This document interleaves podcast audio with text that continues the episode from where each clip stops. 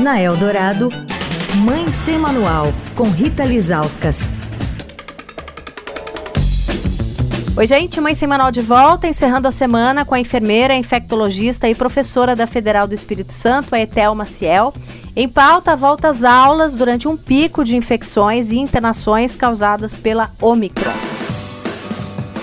Etel, eu queria falar das escolas, né? Elas também têm que agir pontualmente, né? Porque política pública por aqui é uma coisa que não existe.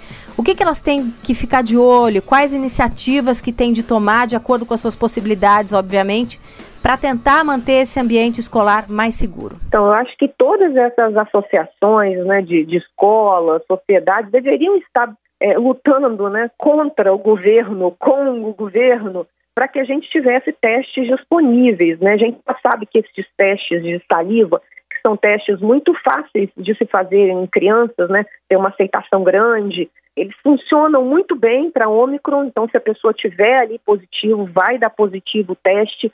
E são testes que seriam fáceis de serem executados nas escolas e propiciariam um ambiente muito mais seguro. Essa ideia de ficar verificando a temperatura, principalmente como a gente está vendo em algumas escolas, né, no pulso, isso não tem o menor sentido. A gente tem uma, um, um percentual muito pequeno de crianças que vão apresentar febre, mesmo com a doença, mesmo transmitindo ali naquele ambiente. Então, eu acho que essa tem que ser a nossa união. Não é uma briga né, de que ah, fecha ou não fecha a escola. A gente precisa criar as condições para tornar esse ambiente seguro. E não é falta de dinheiro, né? A gente está vendo aí para onde está indo o nosso dinheiro, fruto do nosso do nosso suado esforço, né, dos nossos impostos, para onde eles estão indo. Eles deveriam ir para aquilo que realmente é necessário.